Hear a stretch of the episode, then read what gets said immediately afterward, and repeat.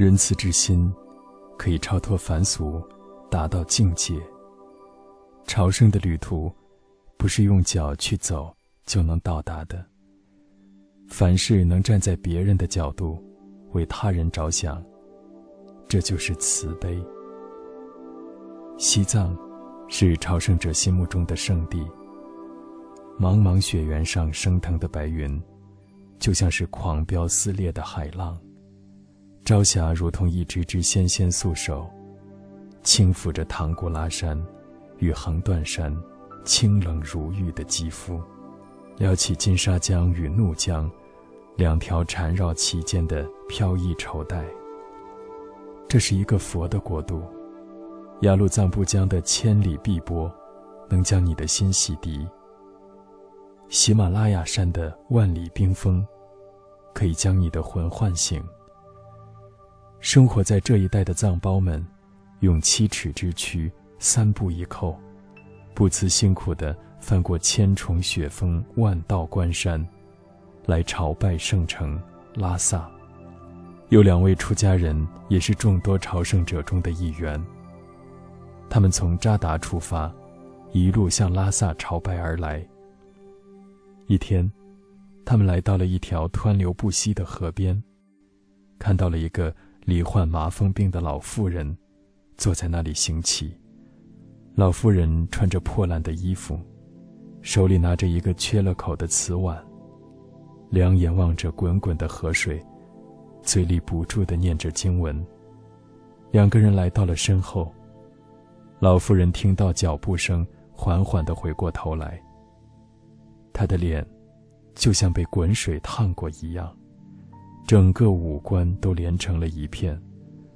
脸部被浸润成可怕的湿面，鼻子就像浆糊一样贴在脸上，眼睛红红的，眉毛全部脱落了，如同一个来自地狱的鬼。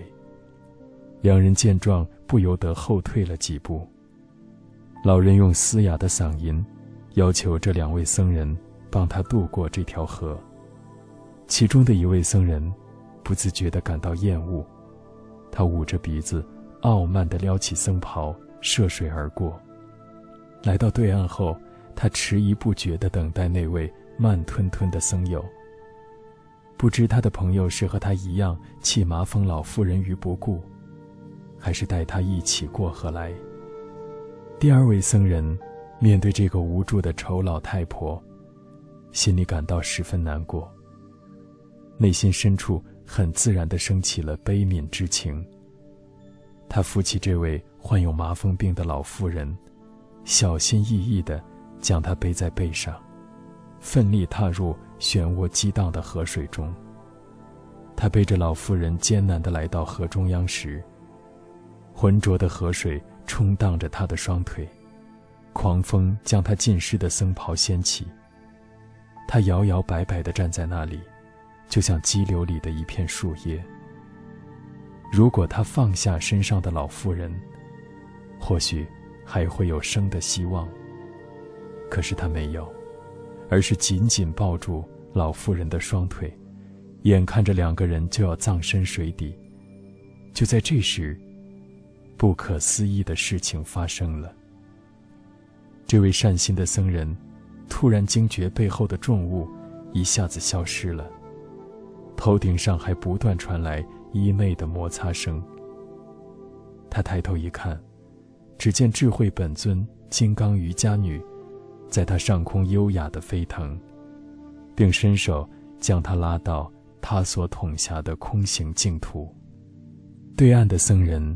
得到极大的教训，他切身体验到了慈悲和幻象的本质，只好独自继续他未尽的朝圣旅途。